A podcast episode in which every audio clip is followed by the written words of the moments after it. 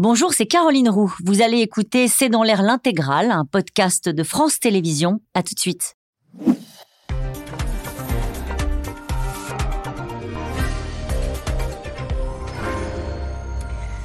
Bonsoir à toutes et à tous. Nous attendons vos questions SMS, Internet et réseaux sociaux pour alimenter notre discussion. Cette fois-ci, la marche à l'appel du Conseil démocratique kurde s'est déroulée dans le calme cet après-midi à Paris. L'homme âgé de 69 ans, soupçonné d'avoir tué trois personnes dans le 10e arrondissement, a été aujourd'hui présenté à un juge. Le suspect, pendant sa garde à vue, a affirmé ressentir une haine des étrangers pathologique. Ce sont ces mots. Pendant ce temps-là, en France, le débat a pris, vous le verrez, une tournure politique. Euh, la gauche, Jean-Luc Mélenchon, en tête en particulier, dénonce un attentat contre les Kurdes, cible l'extrême droite et établit un lien avec la Turquie euh, et avec le meurtre de trois militantes kurdes il y a dix ans. C'était aussi au cœur de Paris. Selon le ministre de l'Intérieur, l'homme qui n'était pas connu euh, des services de renseignement aurait davantage voulu cibler des étrangers sans discernement. Alors que sait-on vraiment de cette affaire? Peut-on parler d'actes terroristes?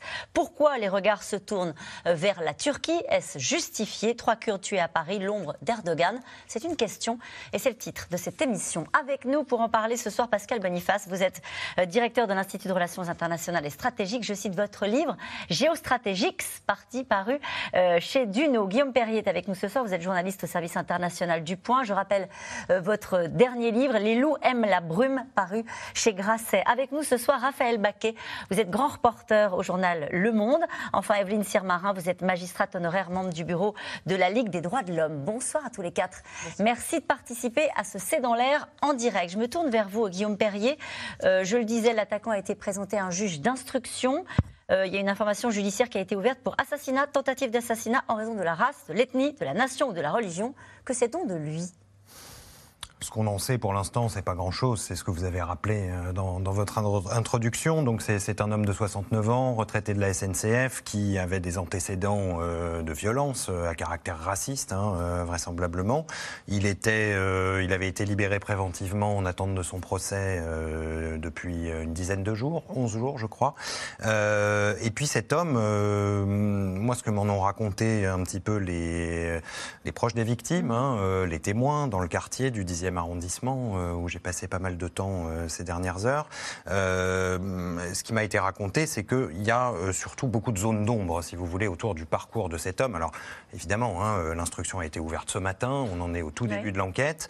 Il est normal que toutes les questions ne soient pas encore complètement claires mais il y a une nécessité, je dirais, d'éclaircir très rapidement le contexte et le parcours de cet homme, euh, parce que, évidemment, euh, euh, les zones d'ombre, les questions qui se posent laissent place à toutes sortes de théories pour expliquer ce qui s'est passé. Et c'est ce dont nous allons parler ce soir, peut-être à partir de ces zones d'ombre et peut-être des éléments de réponse qu'on peut apporter. Evelyne Sirmarin, sur, sur, ce que l'on sait de lui, sur son parcours, pourquoi est-ce qu'il avait été emprisonné, puis finalement il était ressorti? Oui, enfin, il a déjà été euh, condamné euh, deux fois, hein, euh, une fois pour port d'armes et puis une autre fois donc pour des pour des violences. il était quand même allé au sabre sur un camp de migrants. Alors hein. ça, c'est une affaire qui était à l'instruction. Il n'a pas encore été jugé et comme le délai légal de détention provisoire était expiré, on ne peut pas détenir éternellement des gens. Au bout d'un an, il a été libéré automatiquement. Donc ça, c'est quand même son parcours avec dans la dernière affaire en cours à l'instruction une haine vraiment euh, de l'étranger, enfin la, volonté euh, de s'attaquer à des personnes euh, étrangères. Oui, c'est curieux de se dire soi-même raciste pathologique. Absolument. Mais bon, on, a là une instruction maintenant dans l'affaire actuelle hein, de l'attaque du local du centre culturel kurde.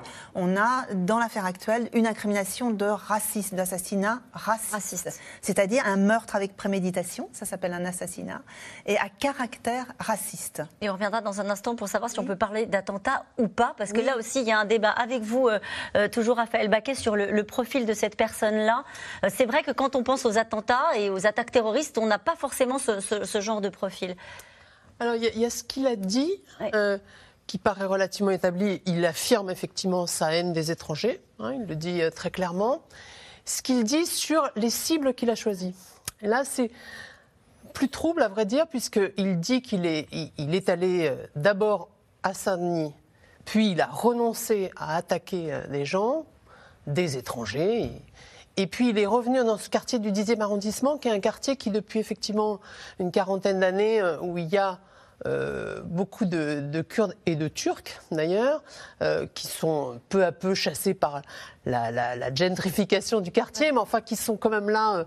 il y a encore beaucoup de, restaurants, il y a ce centre culturel kurde, il y a des, sièges de partis politiques kurdes, et il est allé spécifiquement attaquer des Kurdes avec, dit-il, en leur reprochant d'avoir mené la guerre contre l'État islamique, mais pas suffisamment loin, dit-il, puisqu'il leur reproche d'avoir arrêté euh, des membres de l'État islamique plutôt que de les exécuter.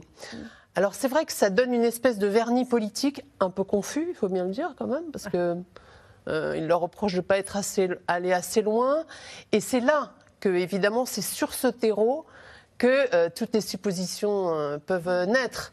Alors, on l'a vu évidemment, euh, les membres du PKK, du, parti kurde, ont tout de suite pensé à une manipulation de la Turquie contre un homme qui aurait pu être manipulé à partir de son séjour en prison.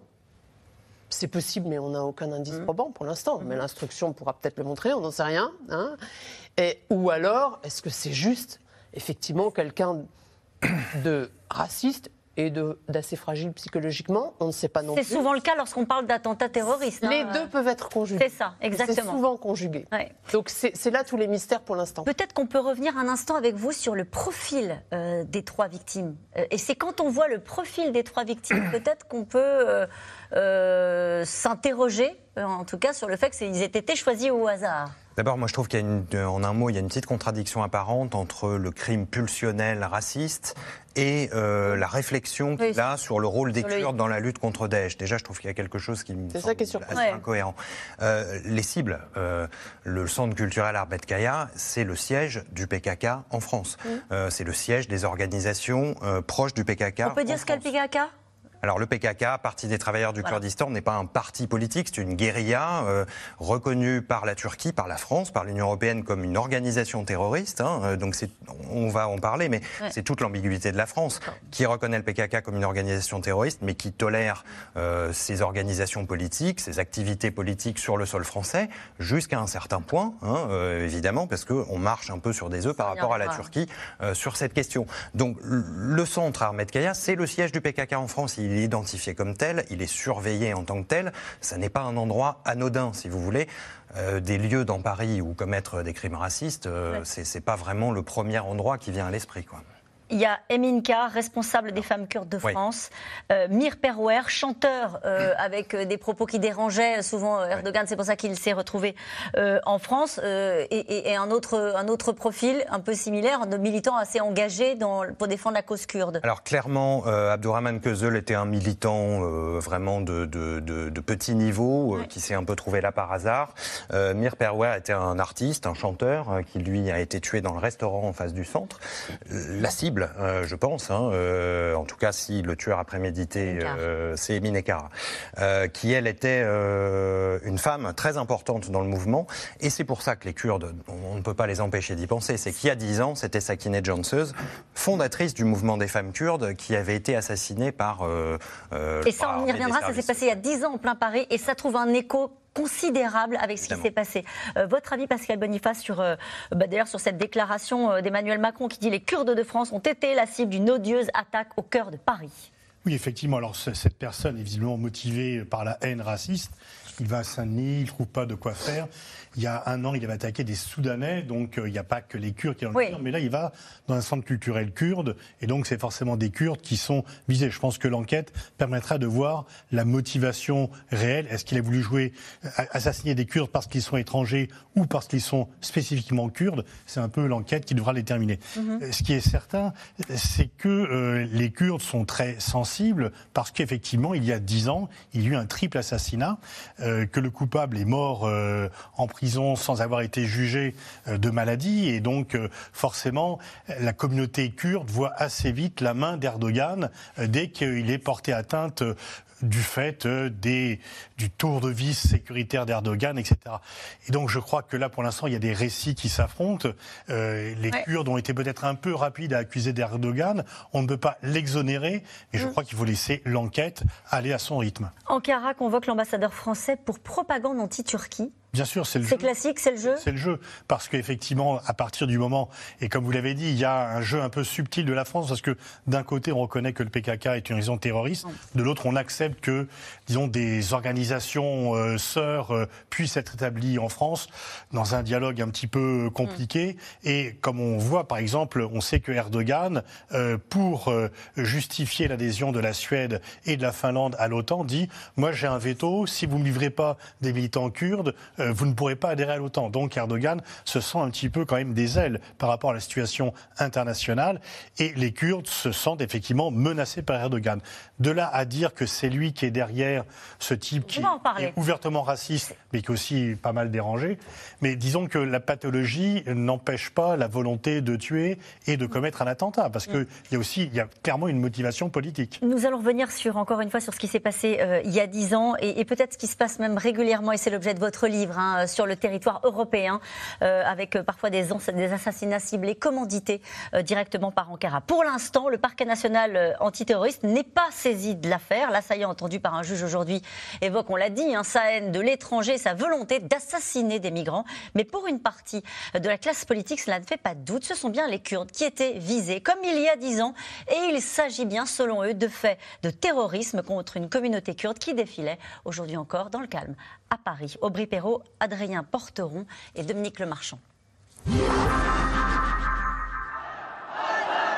Trois jours après le drame, les larmes ont laissé place au sifflet. Dans les rues de Paris cet après-midi, la communauté kurde exprime sa colère après le meurtre vendredi de trois d'entre eux. On n'est même pas triste, on veut seulement la justice. Euh, où sont les droits humains en France? En fait, euh, on est attaqué en Turquie, on est attaqué en France. Emin, Miran et Abdullah Rahman ont-ils été assassinés à cause de leur origine? Comment se fait-il que, à un endroit où il y a multiethnicité, ils se prennent que aux Kurdes? Et on voudrait que tout le parcours de cet assassin soit élucidé, que ce soit en prison ou à l'extérieur. William M., un conducteur de train à la retraite, venait de sortir de prison pour avoir attaqué en 2021 des migrants au sabre dans un campement parisien. Vendredi, il se rend d'abord en Seine-Saint-Denis armé avec l'intention, dit-il, de tuer des personnes étrangères. Faute de foule, il repart chez ses parents au centre de la capitale avant de rejoindre le 10e arrondissement dans un centre culturel kurde. Il tue deux personnes puis une troisième qui tentait de se réfugier dans un restaurant tout proche. Sur ces images, on le voit entrer dans ce salon de coiffure, où il est finalement maîtrisé par les personnes présentes, puis arrêté. C'est le tireur, voilà, c'est lui qui a fait des morts. Devant les enquêteurs, il expliquera avoir agi par racisme, marqué par un cambriolage, raconte-t-il. J'ai toujours eu envie d'assassiner des migrants, des étrangers. William M. en voudrait particulièrement aux Kurdes. D'avoir constitué des prisonniers lors de leur combat contre Daesh au lieu de les tuer. Immédiatement après l'attaque, le président adresse un message à la communauté kurde. Les Kurdes de France ont été la cible d'une odieuse attaque au cœur de Paris. Le ministre de l'Intérieur sur place juste après les faits nuance savoir par l'enquête judiciaire que préside Madame la procureure de la République, de savoir si c'était spécialement sur les Kurdes, mais pour l'instant aucun élément ne permet de, le savoir. Alors, acte raciste isolé ou attaque ciblée de militants kurdes Les théories se multiplient à la veille de la commémoration d'un autre drame. En janvier 2013, trois activistes kurdes membres du principal parti d'opposition à Ankara, le PKK, sont tués à Paris d'une balle dans la tête. Euh, services, euh, la brigade d'anticriminalité, de l'antiterrorisme sont évidemment euh, mobilisés pour faire toute la lumière sur cet acte tout à fait insupportable. La mort du principal suspect a mis fin aux investigations. Mais selon les conclusions de l'époque, ces assassinats auraient pu impliquer les services secrets turcs. Une thèse privilégiée aujourd'hui par certains représentants kurdes pour expliquer l'attaque de vendredi dernier. La Turquie a orchestré d'une façon ou d'une autre ces assassinats. Nous pensons plus concrètement que les assassinats ont été planifiés depuis la prison, depuis la période dans laquelle l'assassin se trouvait en prison au courant de cette dernière année, et que l'ordre et que les instructions lui ont été données de cette manière-là. Une colère qui expliquerait en partie les débordements du week-end dans la capitale. Quelques heures plus tôt, Jean-Luc Mélenchon fait part lui aussi de ses doutes. Nous pensons qu'il n'y a pas de hasard hier et que ce qui s'est produit est un acte terroriste qui visait des militants politiques. William M vient d'être présenté à un juge d'instruction en vue d'une probable mise en examen. Evelyne Sirmarin, une question. Pourquoi on ne parle pas d'attentat? Est-ce que c'est un attentat? Eh ben, écoutez, juridiquement, non, c'est pas un attentat euh, terroriste notamment. Pourquoi? Parce que euh, la définition en fait d'un acte terroriste, euh, c'est le fait de vouloir trouver l'ordre public par l'intimidation ou la terreur. Bon, c'est ça. Et donc là, l'attentat terroriste, ce serait le fait de vouloir mettre en péril les institutions de la République on n'est pas vraiment, selon le parquet en tout cas, dans, cette euh, idée-là. En revanche, on serait dans un, euh, assassinat, donc le droit commun, le fait de préméditer euh, un triple meurtre ou plein de meurtres. et là, ça correspondrait beaucoup plus à la définition du code pénal, mais à caractère raciste, a dit le parquet. La différence, c'est les victimes. C'est-à-dire, prenez par exemple le Bataclan où euh, ceux qui ont tué tant de gens euh, n'avaient pas euh, voulu distinguer en fonction des gens qui étaient dans la salle. Eux, ils ont voulu tuer tout le monde et puis c'est tout.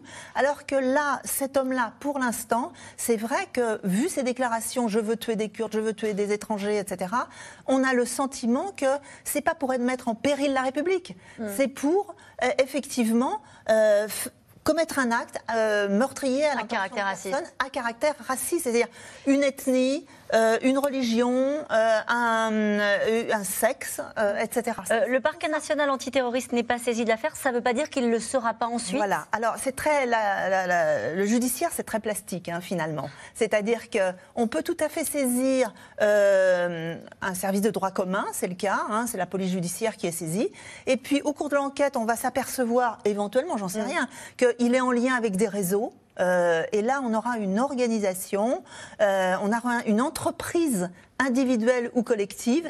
Et là, on saisira le parquet national antiterroriste. On pourra changer. Et ensuite, euh, une fois à la cour d'assises, si il passe devant la cour d'assises spéciale, comme ça s'est passé pour l'attentat de Nice, par exemple, où certaines personnes étaient poursuivies dans la cour d'assises pour association de malfaiteurs terroristes, et il s'est avéré que c'était des petits délinquants en fait de droit commun qui ne savaient pas trop ce qui se passait.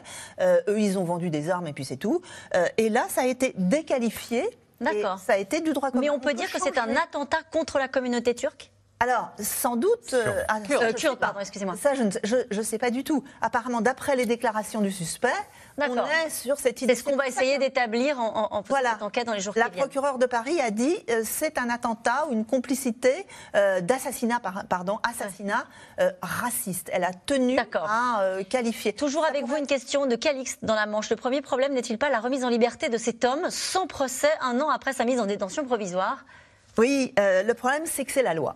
Et donc, quand vous n'êtes pas en état de récidive et quand vous avez euh, commis des faits qui lui étaient euh, reprochés, c'est-à-dire des violences contre des personnes, c'est un, caractère correctionnel, hein, c'est un tribunal correctionnel, mm. vous ne pouvez rester en détention provisoire qu'un an maximum. Mm. Le 12 décembre, c'était terminé, il est sorti. Alors, il n'y a pas seulement ça, parce que, oui, Mais vous avez tout à fait raison, il, ressort, et c'est la loi, mais il, est, il, est, il a commis des actes de violence Or, il est un tireur sportif. Euh, il, pratique le tir sportif, comme on dit. Donc, euh, il fait du tir. Il a des armes. Et il n'est pas spécialement surveillé, manifestement. Il est censé être soumis à une obligation de soins. et à une interdiction de porter des armes. Et une Ouais. interdiction de porter des armes. Et on- on il, est peut pas s'é- très sur- il, est, il est manifestement pas très surveillé, Bah mais il faut bien le dire, ça arrive assez souvent. Donc, On peut donc, on peut pas dire qu'il ne soit pas jugé. Oui, Le Ah bah, problème, en c'est que la justice soit jugé. lente. présomption Voilà. Jugé. C'est- le sens de cette loi- question, hein. La loi est la loi, effectivement. Oui, pour on la peut pas- peut changer la loi, mais enfin. Mais le problème, c'est que puisque la loi Oui. prévoit qu'on le libère au bout d'un an, qu'il n'ait Il pas faudrait été qu'il soit jugé. auparavant, Mais bien sûr. C'est le, c'est Il y le a un ensemble de, de- de Oui. difficultés, mais Ouais. qui ne se posent pas que dans ce cas. C'était le sens précisément de la question Oui, de Calix. oui. C'était pas le- le- la, la peine, etc. C'est qu'un an après, il n'ait pas été jugé et qu'il soit finalement sorti euh, av- avant Ah, Il y a une instruction à Paris, enfin il y, a, il y a une, il y a une instruction, et vous savez les tribunaux comme Paris et Bobigny, alors d'abord il faut savoir quelque chose, un contrôle judiciaire, il n'y a, pas de- il n'y a pas de mesure de surveillance euh, coercitive, c'est-à-dire vous êtes libéré, vous n'avez pas de policier derrière vous. Ouais. Si vous avez un bracelet électronique, oui, mais il n'avait pas. C'est ça, Guillaume Perrier, vous vouliez dire un mot Non, juste, je trouve qu'on aurait aussi pu euh, se poser la question qu'une attaque au sabre contre des migrants aurait pu être qualifiée autrement que par euh, un simple euh, procès en correctionnel. Enfin, En tout cas, certains, n'est pas et on l'a le- entendu, Jean-Luc Voilà. Mélenchon le dit, c'est un acte terroriste et nous demandons que le parquet national antiterroriste soit saisi. Et il ajoute, et là c'est intéressant avec vous Guillaume Perrier, il faut lever le secret défense dans l'affaire des Voilà. trois Kurdes euh, qui avaient oui. été tués il y a dix ans, puisque l'une de ces femmes, donc, que nous avons, des victimes que nous avons évoquées tout à l'heure, s'apprêtait à commémorer les dix ans de cet assassinat. Là encore, on est en plein Paris et ce sont trois femmes kurdes. Pourquoi est-ce qu'on fait ce parallèle? Alors pourquoi on fait ce parallèle? D'abord, euh, ce qui est important à, expliquer aussi, c'est qu'au moment où l'attaque est survenue le 23 décembre, il devait y avoir normalement une réunion politique euh, de cadres dirigeants euh, d'organisations proches du PKK et notamment du mouvement des femmes pour une réunion préparatoire pour les commémorations du 9 janvier. Donc il devait y avoir un certain nombre de hauts responsables venus de toute la France mais aussi au-delà. Euh, et c'est à, cette, à ce moment-là que, que l'attaque est survenue. Alors, il se trouve que la, la réunion avait été annulée la veille au soir à cause des grèves dans les transports en commun, Euh, mais Emine Karas se trouvait sur place euh, pour préparer cette, euh, cette commémoration, et donc elle a été euh, la première à être tuée. Le, il est important aussi de rappeler, moi j'ai- j'ai interrogé les, les proches des victimes là, il, y a, il y a quelques heures, euh, Emine Kara a été poursuivie par l'assassin jusque dans les locaux. Elle a été blessée une première fois, il l'a poursuivie, il l'a abattue d'une balle Il dans la l'a tête. choisi, c'est ça que ça laisse entendre. Il l'a poursuivi pour la pour, la- l'achever. Euh, on est encore là, euh, pas dans un crime raciste où on, on tire au hasard sur des cibles euh, indéterminées. Donc c'est quand même assez troublant, si vous voulez, dix ans après. Alors pour répondre à votre question, pourquoi euh, cette histoire de secret Oui. défense? Tout simplement parce que pendant des années, euh, la justice s'est heurtée bah, au fait que, comme l'a dit Pascal Boniface tout à l'heure, l'assassin était mort en prison parce qu'il avait une tumeur au cerveau. Il est mort quelques semaines avant de passer devant la cour d'assises. La justice n'a jamais cherché les commanditaires de cet assassinat, euh, que nous, nous avons fini par trouver. hein. Euh, voilà, il y a une longue enquête à faire, mais euh, les nouvelles révélations qui ont été faites depuis la Belgique, depuis la Turquie, ont permis à la justice française de se ressaisir et donc de rouvrir une enquête, puisqu'il y avait de nouveaux éléments. Et aujourd'hui, on est bloqué parce que euh, plusieurs notes des services de renseignement français euh, que la justice française a réclamées ne sont pas transmises par Des les- notes qui feraient le lien, qui établiraient le lien entre cet assassinat et la Turquie? Oui, bien sûr, oui, oui, bien sûr. Mais la justice a établi des liens entre le tueur et les services secrets turcs Ça, c'est de clair. façon certaine. Euh, des échanges de coups de téléphone, euh, des envois de documents. euh, voilà, il y, a- il y a un certain nombre de, de faits qui sont euh, et indiscutables. qui sont très embarrassants, Pascal Boniface, pour, euh, du coup, pour la diplomatie française. Ah bah, Comment est-ce qu'on gère cette situation-là avec, euh, avec la Bah, Turquie Commanditer parce des assassinats sur le sol français Il y a une coopération sécuritaire avec la Turquie et au nom de cette coopération sécuritaire, on passe l'éponge sur des actions euh, qui sont euh, criminelles, effectivement, puisque bon, le- le- l'enquête montre quand même que les crimes d'il y a 10 ans n'ont pas été commis par hasard et qu'il y avait un lien. Et donc, bah, c'est, vous appelez ça la raison d'État, appelez ça la réelle politique, appelez ça comme vous voulez, mais au nom des intérêts supérieurs de la coopération avec la Turquie, on ne le fait pas. Donc, du coup, on est d'ailleurs pris en étau, puisque là, on le voit, euh, l'ambassadeur a été euh, euh, convoqué. Donc, les Turcs nous reprochent d'être trop proches du PKK et de tolérer des organisations terroristes notre sol. Et les Kurdes reprochent à la France de fermer les yeux sur les agissements d'Erdogan et des services turcs sur le territoire français. Ce que vous voulez dire, c'est que par exemple, si cette marche s'est aussi mal passée, si cette colère kurde s'exprime avec autant de force, c'est aussi parce qu'il y a dix ans, on n'a pas été au rendez-vous. Il y a quand même une très forte conviction dans une grande partie de la communauté kurde que la vérité n'a pas éclaté, qu'il y a un secret d'État et que c'est volontairement que la vérité qui aurait mené le commanditaire euh, à Ankara par rapport à ceux qui a exécuté, qu'on a fait une sorte d'omerta euh, diplomatique ou judiciaire là-dessus. Et donc, quand le soupçon commence effectivement à s'instiller, eh ben, il n'y a plus aucune crédibilité, aucune confiance. Mm. Donc, il n'y a peut-être aucun lien entre ce qui s'est passé il y a dix ans et maintenant, mais comme ce qui s'est passé il y a dix ans est resté euh, finalement dans euh, le, brouillard, eh ben, tous les soupçons sont possibles pour cette affaire-là. Là, ça veut dire que la justice s'efface devant la diplomatie? Non, c'est-à-dire que là, la juge d'instruction elle-même, hein, elle a réclamé hein, la, levée du secret défense. Euh, les partis civils l'ont beaucoup réclamé, hein, ça a été rouvert en 2019, et là, c'était qualifié de terroristes, hein, complicité d'assassinat terroriste, la précédente affaire. Elle l'a demandé, mais si on ne veut pas le lever, euh, là, la justice se casse le nez. Hein. Dans la lecture politique, Raphaël Baquet, qu'on peut faire de cette euh, affaire-là, celle-ci, pas celle d'il y a dix ans, euh, des prises de position d'Emmanuel Macron qui dit clairement, lui, c'est la communauté kurde qui a été visée, du ministre de l'Intérieur qui dit, bon, en fait, on a l'impression qu'il voulait plutôt arroser son discernement des étrangers.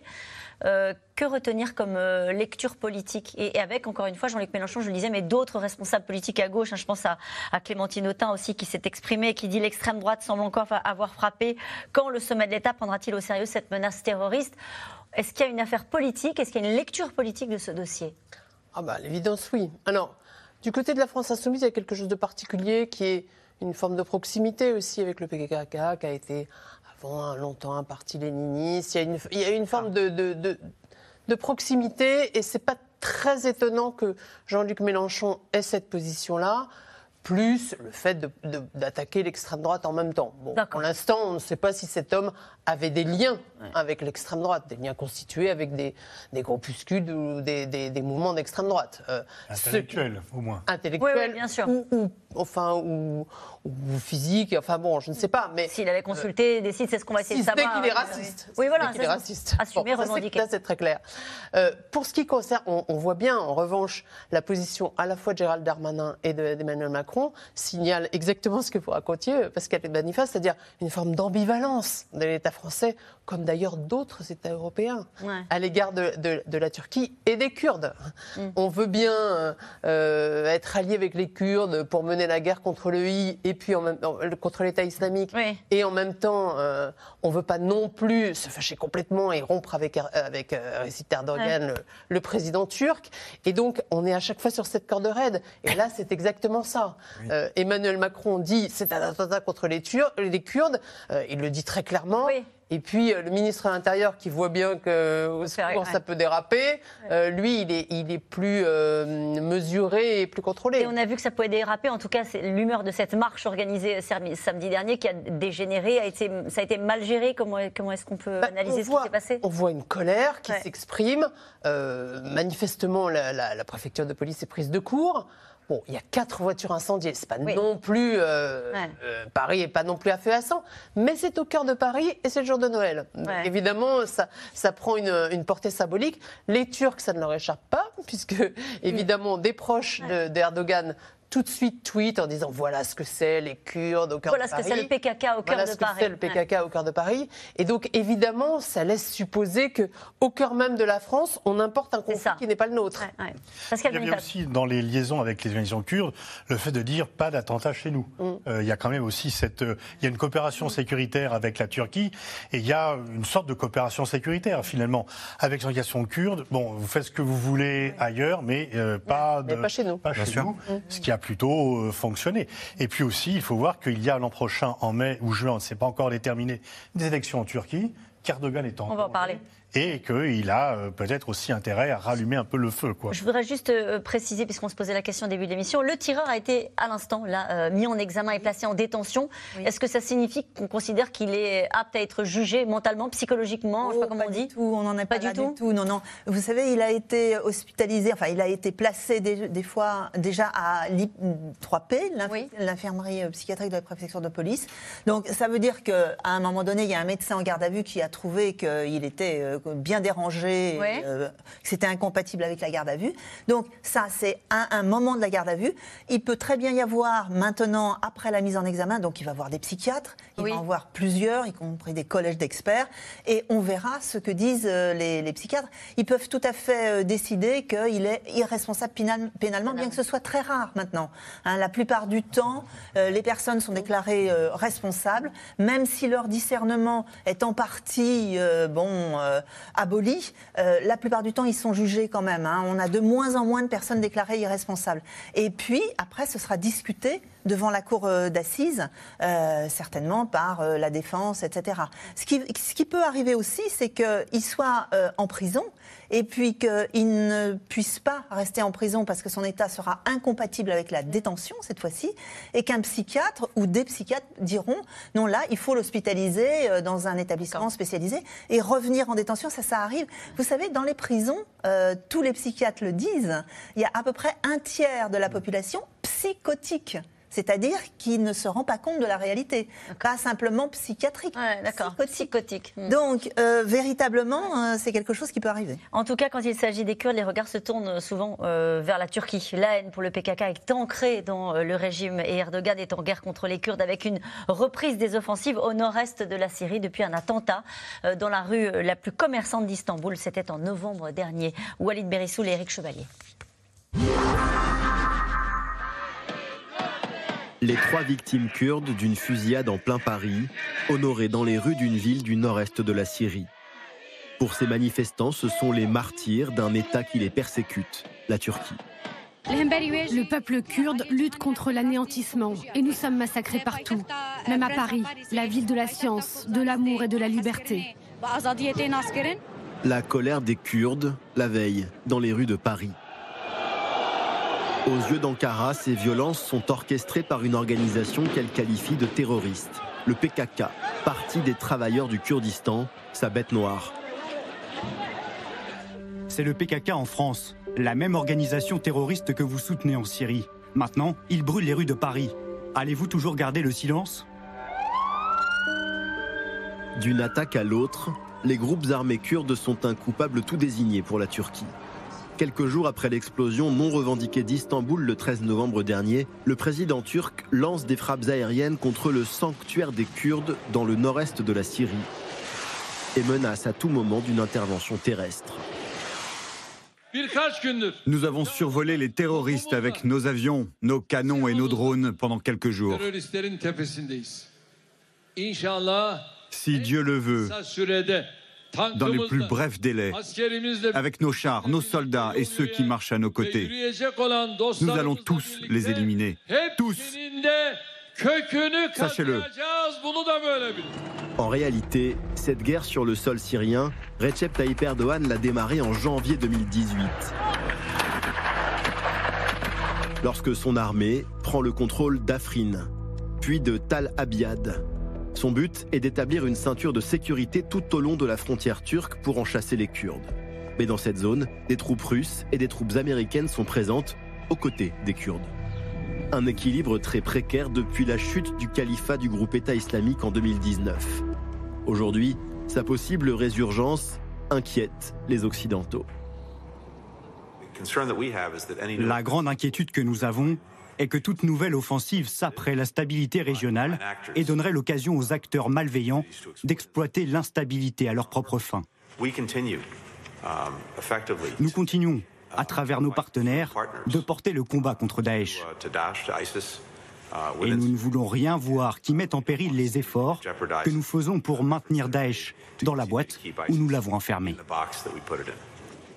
Mais les Occidentaux peuvent-ils encore dire non à un président turc qui ces derniers mois a manié l'art de se rendre incontournable, se posant en médiateur dans un autre dossier passé au premier plan, la guerre en Ukraine?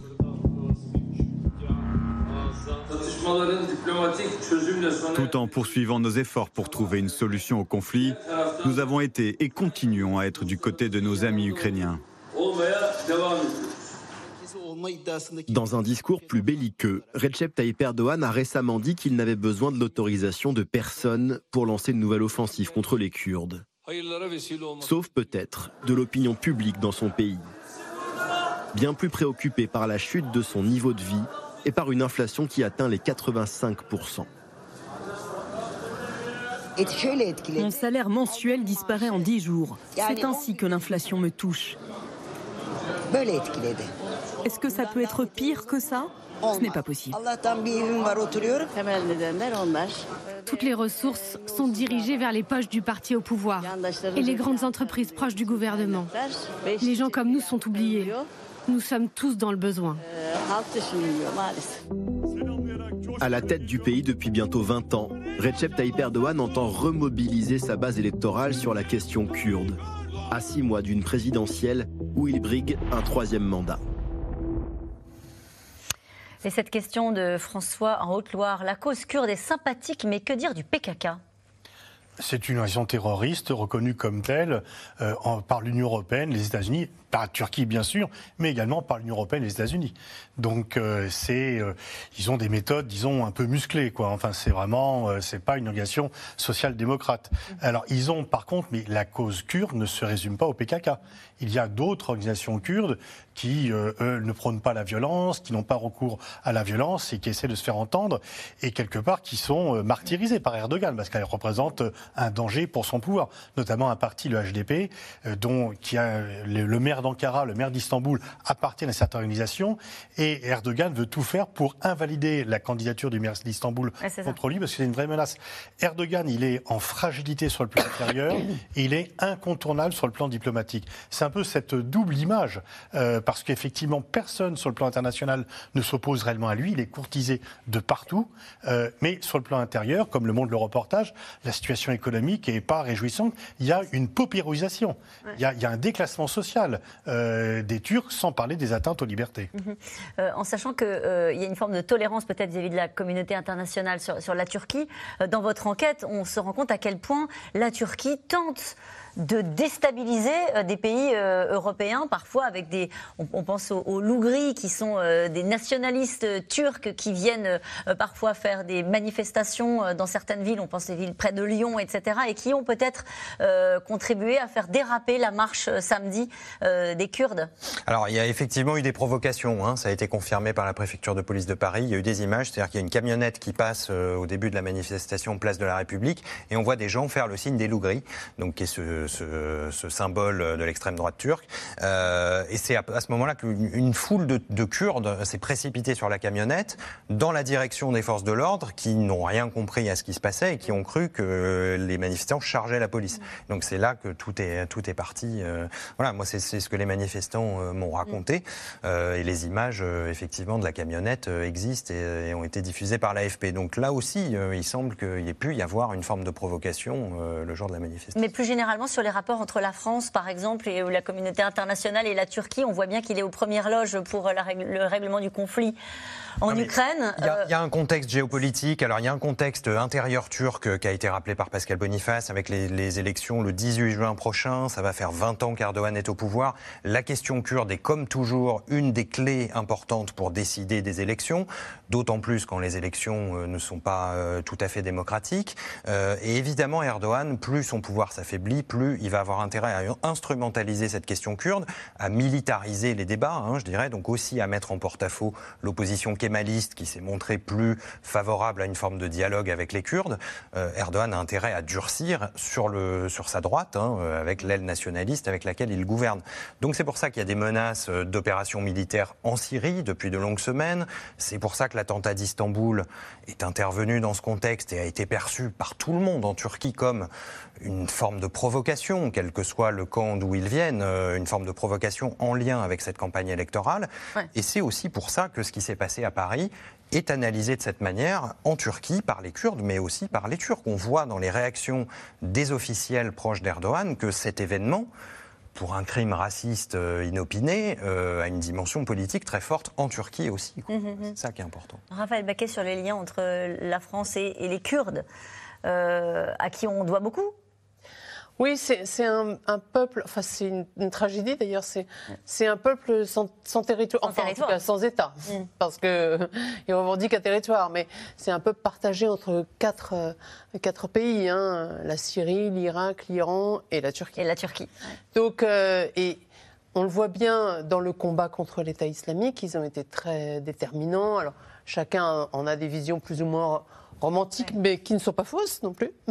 Mais les combattantes kurdes qui étaient en première ligne, bon, on, on a, on, a, on a cette idée qui est vraie. Et ils ont été très importants hein, dans ce combat. Et d'ailleurs, on s'est appuyé, euh, la France notamment, euh, et- qui combattait l'État islamique, s'est appuyé euh, beaucoup sur eux. Et puis ils ont espéré, euh, ça fait hélas des décennies, qu'ils espèrent que ces combats mèneront la, com- la communauté internationale à se ranger à leurs revendications. Euh, espérance toujours déçue. Donc euh, c'est ça la réalité de- des, des Kurdes aujourd'hui. Et ils sont relativement importants euh, euh, en Europe, dans certains pays d'Europe, en Europe du Nord, hein, notamment la Suède, la Finlande, en Allemagne, bien sûr, euh, où les Turcs et les Kurdes sont importants, et en France, où ils sont à peu près 150 000. Pascal Boniface. Euh, oui, plus, plus nombreux, mais enfin, il y a. au- au moins- 800 000 Turcs, dont la moitié sont Oui, kurdes en France. Oui, C'est- oui, oui. Et alors, en fait, c'est 30 millions. Euh, divisés en quatre États, et c'est la plus grande communauté qui n'a pas d'État.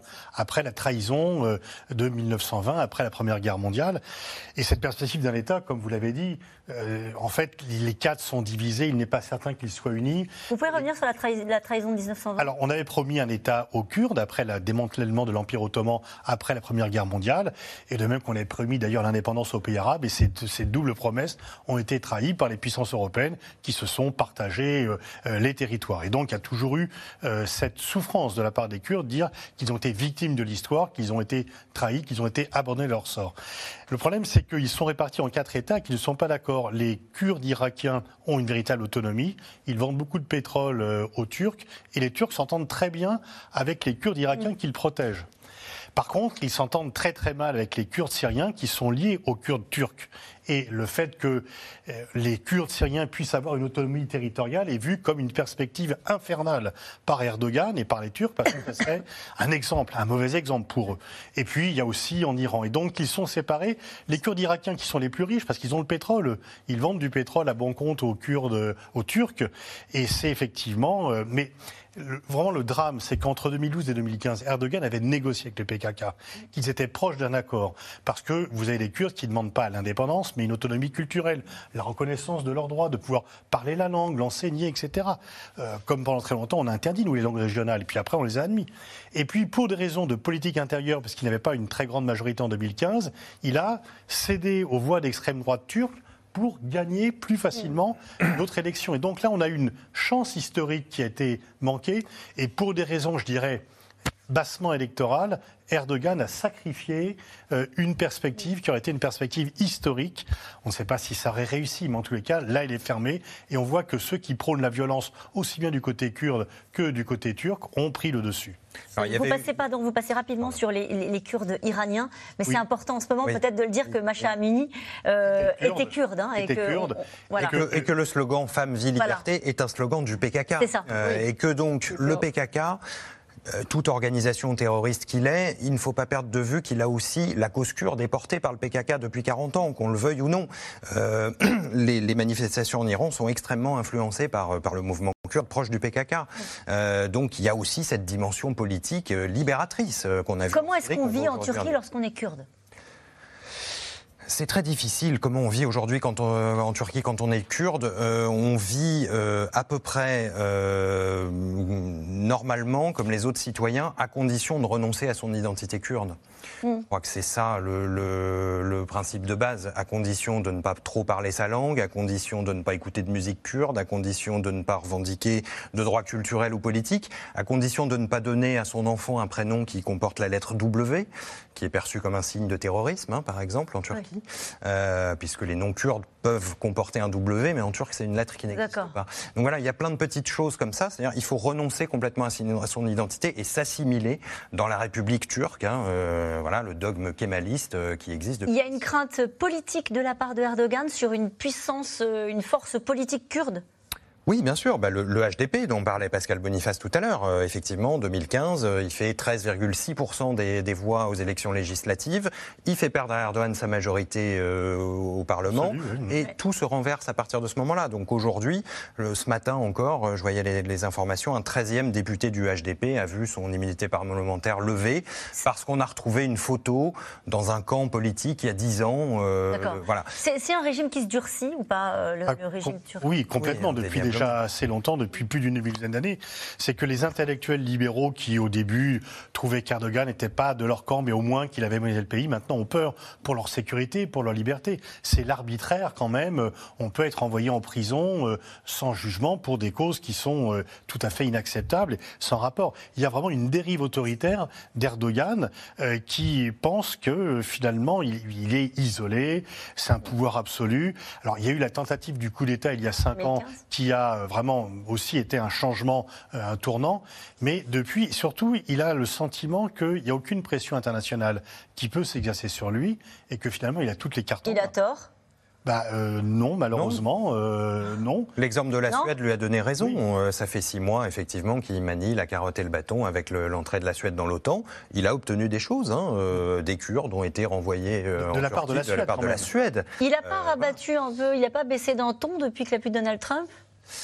Même pas J'ai pas l'impression, non. Non, non, non, non. parce que c'est parce que Biden est obligé de tenir compte de lui. Euh, Biden, il avait dit qu'il ferait de, de, MBS le prince héritier d'Arabie Saoudite un paria. Il va euh, lui embrasser les pieds euh, à Jeddah et donc par rapport à Erdogan, c'est pareil. Erdogan s'est rendu incontournable et la guerre d'Ukraine est venue considérablement renforcer Erdogan. En tout cas, euh, on parlait tout à l'heure de l'appellation. Est-ce qu'on peut dire que c'est un attentat ou pas? Le ministre de l'Intérieur, lui, a fait passer un message au préfet en cette période de Noël. La menace terroriste est considérée, reste euh, considérée comme élevée et nécessite un renforcement de la présence devant chacun euh, des lieux de culte. Depuis un an, trois attentats ont été déjoués. Laura Rado et Benoît Thébault. Pas de trêve pour les forces de sécurité en France cette année le ministre de l'Intérieur qualifie la menace terroriste de très élevée. Il y a des fêtes religieuses particulières en ce mois de décembre, à la fois euh, pour les juifs euh, et aussi pour les chrétiens. Et je pense notamment aussi aux chrétiens arméniens qui vont avoir euh, un moment particulier de fête dans des conditions extrêmement difficiles pour justement leur pays. Moi, je, veux dire que nous allons protéger chacun des lieux de culte. C'est évidemment le cas des mosquées lorsqu'il y a des fêtes religieuses. Résultat, des patrouilles renforcées devant les lieux de culte pour les fêtes juives de Hanouka, le Noël chrétien ainsi que celui des orthodoxes le 7 janvier. Toujours selon le ministre, 39 attentats islamistes, ainsi que 9 fomentés par des groupes de l'ultra-droite, ont été déjoués ces cinq dernières années. Le dernier attentat sur le sol français date d'il y a deux ans. L'assassinat de Samuel Paty, décapité près de son collège de Conflans-Sainte-Honorine après un cours sur les questions de laïcité. Mais depuis, les alertes sont récurrentes. En octobre, à Évry-Courcouronne, un prof d'histoire géo reçoit une lettre anonyme. On va lui faire une Samuel Paty à lui et son père, le vieux rabbin sioniste. Le professeur a porté plainte et a été placé sous protection policière. Au lycée, les élèves ne cachent pas leur inquiétude. La lettre, elle a fuité donc, euh, sur, euh, sur Twitter, euh, sur le journal, tout ça. donc on a pu lire et personnellement, moi, ça m'a choqué. Enfin, il y a des mots aussi assez marquants. Face à un tel climat, certains enseignants disent aujourd'hui vivre dans l'angoisse et racontent que des signalements ne remonteraient pas jusqu'au ministère par peur des répercussions. Le référent laïcité a repéré euh, une meneuse dans l'établissement et le chef d'établissement euh, bah, a refusé de, faire, euh, de la signaler dans la mesure où elle avait peur. Et pourquoi elle avait peur? Bah parce que, bien sûr, comme elle la convoque dans son bureau, bah, y a, elle est exposée. Une menace terroriste intérieure qui persiste, un regain de tension à l'étranger. Emmanuel Macron a fêté Noël la semaine dernière avec les forces armées du porte-avions Charles de Gaulle. À son bord, 1800 marins qui luttent notamment contre l'organisation État islamique en Syrie et en Irak. Daesh, actuellement en pleine offensive au Sahel. Dernière démonstration de force, cette vidéo de propagande de l'État islamique au Grand Sahara. On y voit des centaines de combattants, lourdement armés de kalachnikovs et de mitrailleuses montées sur des 4x4. L'État islamique, ici en vert, établit son nouveau sanctuaire dans la fameuse zone des trois frontières et affronte les djihadistes rivaux d'Al-Qaïda, représentés en jaune. Le Mali paye le plus lourd tribut. En juin, 132 personnes ont été massacrées dans le centre du pays. Des civils désespérés appellent les autorités à l'aide. Pourquoi, au moment où vous êtes alerté, vous ne répondez pas à temps, mais seulement après le drame? Cela nous préoccupe beaucoup car nous avons appelé avant l'arrivée des assaillants. Une escalade meurtrière qui n'aurait sans doute pas été possible sans le départ des troupes françaises du Mali. Poussés dehors par la junte militaire au pouvoir depuis 2020, les hommes de Barkhane ont officiellement quitté leur dernière base militaire en août, après neuf ans de présence. Notre engagement aux côtés de nos partenaires en Afrique doit désormais être centré sur une logique de coopération et d'appui à leurs armées. Cela doit se traduire par un dispositif plus léger et plus intégré avec elles. Environ 3000 militaires français restent déployés au Niger, au Tchad et au Burkina Faso. Guillaume Perrier, quand on voit ce reportage, on se dit qu'on ne peut pas totalement écarter encore la menace de terroristes islamiques. Non, d'autant plus que sur le, en Syrie, en Irak, hein, euh, on voit euh, ces derniers mois une, une résurgence hein, euh, de, des activités de l'État islamique. Encore pas plus tard que ce matin, à Raqqa, donc l'ancienne capitale syrienne de, de Daesh, qui est aujourd'hui contrôlée par les forces kurdes, proches du PKK. Il y a eu une attaque d'une cellule de Daesh qui a fait cinq ou six victimes. Donc voilà, on voit que si les Kurdes sur le terrain euh, qui ont été nos alliés dans la lutte contre Daesh depuis 2014 sont affaiblis. Euh, par effet de vase communicant, mm. euh, il y aura une résurgence de, de, ces groupes dans cette région. Pascal Boniface. Oui, puis c'est vrai, comme l'a dit dans le reportage, le départ de Barkhane, le départ des forces françaises euh, au Sahel, enfin au Mali, a créé un vide ouais. Euh, que l'État malien ne remplit pas il y a vraiment il y a un défaut des services publics, aussi bien de l'éducation, de la justice et de la sécurité, et que Wagner, euh, on n'a pas remplacé les troupes françaises par Wagner en termes d'efficacité. Wagner, les milices russes. Les milices russes, qui sont là en fait pour protéger le régime, mais pas du tout pour assurer la sécurité de la population. Et comme la nature a horreur du vide, là, effectivement, les groupes djihadistes sont en train de prospérer dans cette zone. Alors, euh, on, parlait de la menace terroriste avec des attentats, on le rappelle, hein, qui, euh, grâce au travail des renseignements français, sont déjoués, parce qu'on en parle quand ils se produisent naturellement, mmh. quand ils sont dramatiques, mais euh, en France, il y en a qui sont déjoués, je me tourne vers vous, Evelyne Marin, trois depuis le début de l'année. Oui, euh, ce qu'on ne voit pas sans doute encore, c'est que, euh, en tout cas, c'est le procureur national antiterroriste qui l'a dit, euh, et, et, un rapport d'Europol aussi, hein, les services de police européens, c'est que la menace terroriste en France, bien sûr, on pense toujours au djihadisme, mais c'est aussi l'extrême droite, au sens de les complotistes, les survivalistes, les groupes euh, néo-nazis, etc. Et ça, le parquet national antiterroriste le voit très bien. Et vous avez raison, je peux donner les chiffres exactement qui vont dans le sens de ce que vous... C'est le rapport d'Europol sur le terrorisme. 37% des interpellations en Europe, en France, sont en lien avec le terroriste djihadiste, mais c'est 45% des interpellations sur le terroriste d'extrême droite. Et il y a une question pour vous, pour faire suite à ce que vous disiez. Avec l'essor de l'extrême droite en France, des actes de ce type ne vont-ils pas se multiplier? Alors, c'est tout à fait ce que dit un rapport parlementaire de 2019, le procureur national antiterroriste, Europol. Ça fait quand même beaucoup de gens tout à fait informés qui nous disent qu'il faut faire très attention. Euh, et on a, euh, notamment à Paris, euh, des affaires devant le tribunal correctionnel, pas devant la cour d'assises spéciale, mais devant le tribunal correctionnel. Il y a eu un certain nombre d'affaires l'année dernière et encore cette année de groupes qui ont été condamnés hein, pour des actions terroristes ou tout au moins pour fomenter des attentats mmh. qui n'ont pas heureusement euh, abouti, mais notamment une, une organisation qui s'appelle l'OAS, qui fait évidemment référence euh, à la guerre d'Algérie, hein, et euh, bon, euh, l'organisation d'action sociale, et où les personnes euh, ont été condamnées à des peines qui allaient jusqu'à 9 ans de prison, parce que on a trouvé chez elles bon, des, des armes, l'organisation de camps l'été pour manier des armes et euh, surtout des écrits. Euh, qui montraient qu'il y avait euh, du racisme. Et c'était, ils, ils ont déclaré vraiment ce qu'on voulait, c'était tuer des Noirs et des Arabes. C'est c'est très clair. Donc c'est quelque chose qu'on perçoit pas nécessairement, mais qui est assez Et qui euh, préoccupe les services. inquiétant, Ouais. vraiment. En fait, Raphaël Baquet. La menace terroriste existe toujours, mais elle a changé de visage, effectivement. C'est-à-dire, il y a cinq ans, je me souviens, quand, quand moi j'avais en- enquêté sur Trappes, il y avait quand même 54 jeunes qui étaient partis faire le djihad. Bon, sur une toute petite ville. Aujourd'hui, on voit plus, on voit plus ce genre de phénomène, de départ euh, Ouais, relativement massif, de, de jeunes gens qui partent euh, combattre dans un autre pays, voire revenir pour combattre contre leur pays, euh, la France, leur pays d'accueil, not- notamment ou leur pays De naissance. où ils sont nés. Donc, Leur pays. leur pays. Donc, on n'a on n'a plus tout à fait ce, ce visage-là euh, du, du terrorisme, mais on a une autre menace. On a d'abord plusieurs menaces, effectivement, euh, une tension identitaire au sein même de la société française entre l'extrême droite euh, qui peut éventuellement s'attaquer euh, effectivement aux étrangers ou à ceux qu'elle perçoit comme tels.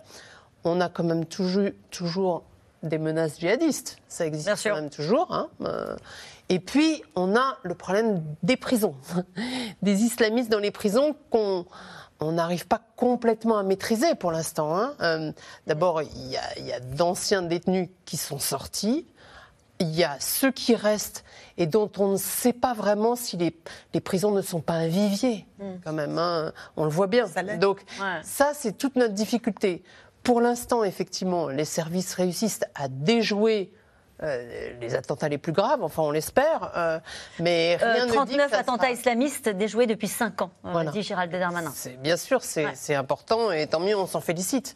Mais la menace est toujours là et elle est très présente. Vous vouliez dire un mot, Evelyne Oui, je, je voulais dire, parce que je, je suis membre de la Ligue des droits de l'homme, et ce qu'on pense euh, à la Ligue des droits de l'homme, c'est que c'est une ambiance qui nous inquiète beaucoup. On a vraiment l'impression qu'en ce moment, en France, depuis en gros 2019, on a une ambiance, bon, euh, on connaît tous euh, la campagne présidentielle avec euh, les déclarations de M. Zemmour, qui a quand même euh, 11 affaires judiciaires en cours, donc euh, des injures racistes, etc.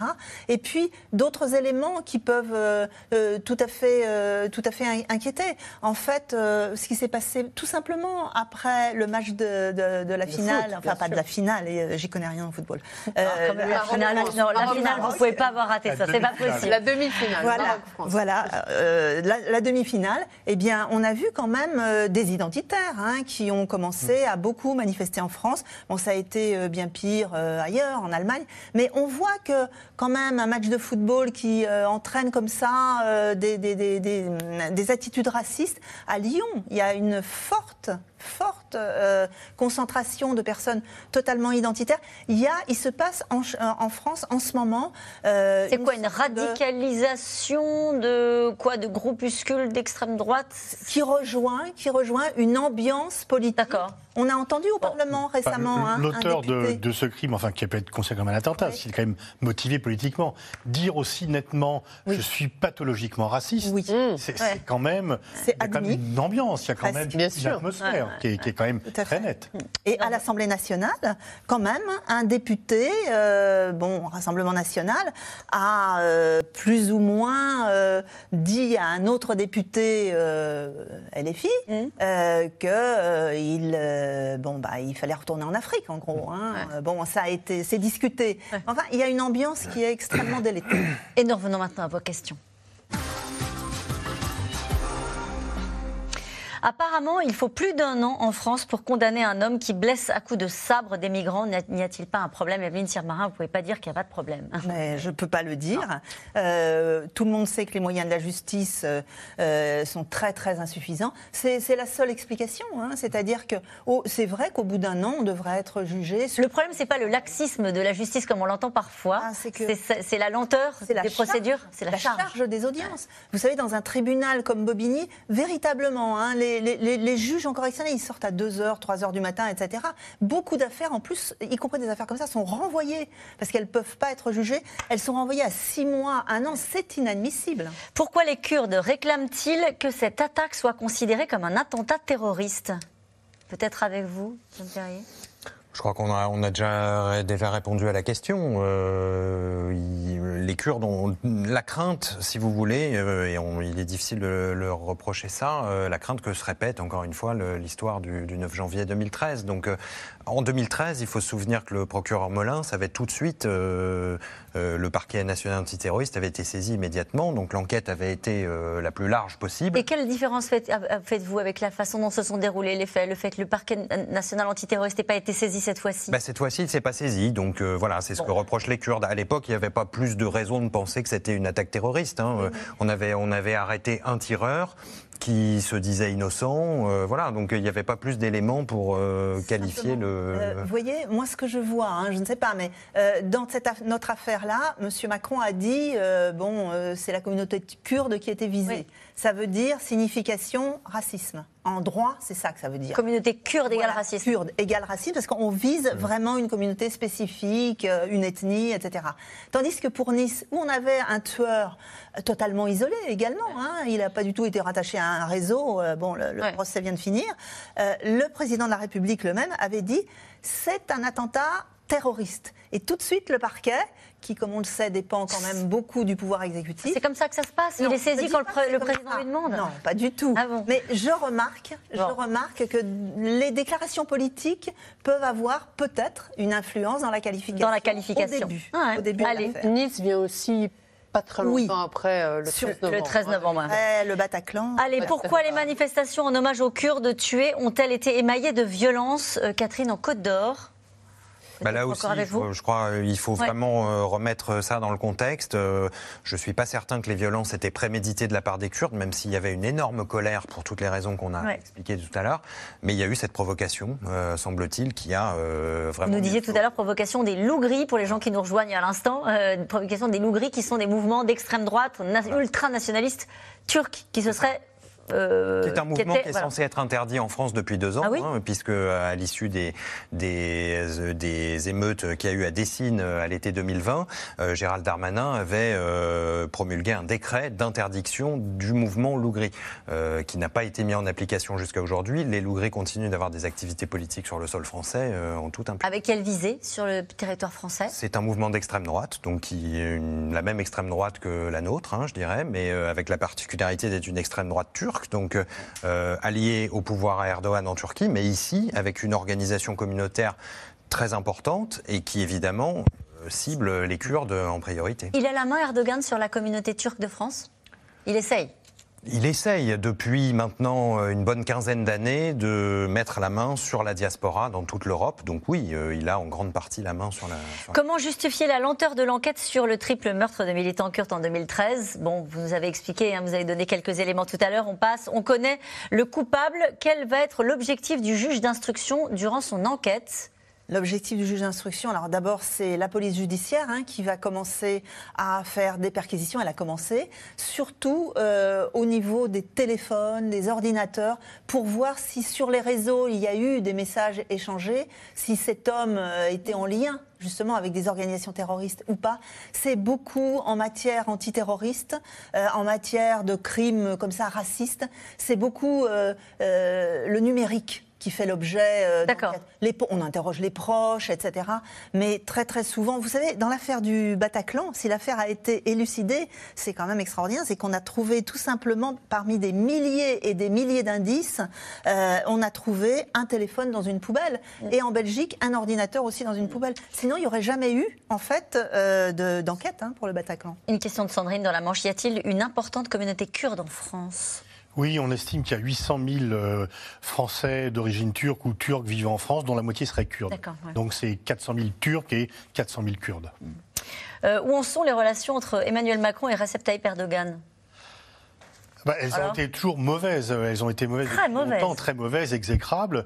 Depuis quelque temps, du fait de la guerre en Ukraine, euh, Macron, comme les autres, euh, a mis de l'eau dans son vin. Et Erdogan aussi, quand même, a été, par exemple, par rapport à la Grèce, il a été un peu moins provoquant. Mais là, la guerre en Ukraine lui a donné, si c'est une seconde jeunesse, du moins un second souffle, où effectivement, il peut euh, dire aux Suédois, si vous voulez rentrer en l'OTAN, ça sera à mes conditions. Donc la Suède abandonne ses règles euh, décennales, enfin historiques, d'a- d'accueil des réfugiés. D'asile, ouais. C'est quand même même vraiment important. Mm. Donc quand on voit ça, il peut acheter du pétrole et du gaz en roubles à la Russie. Il est membre de l'OTAN. Il paye, non seulement il ne prend pas de sanctions, mais il les paye en roubles.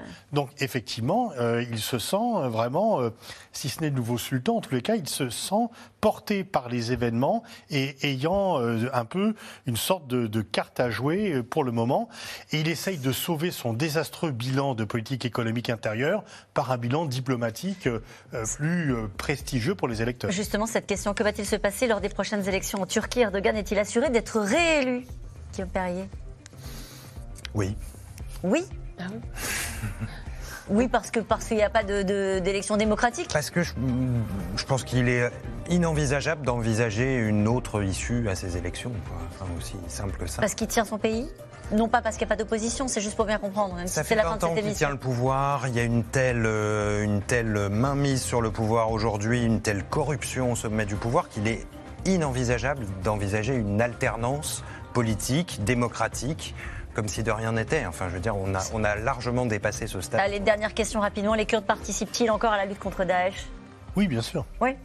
Eh ben merci à vous tous. C'est la fin de cette émission qui sera rediffusée ce soir à 22h30. On se retrouve demain en direct dès 17h30 pour C'est dans l'air l'invité, puis ensuite pour C'est dans l'air.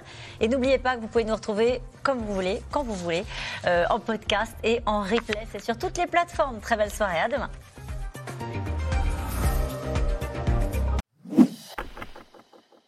Vous venez d'écouter C'est dans l'air, c'est un podcast France Télévisions. N'hésitez pas à vous abonner. C'est dans l'air est disponible gratuitement sur toutes les plateformes audio, en vidéo disponible sur francetv.fr. À très bientôt.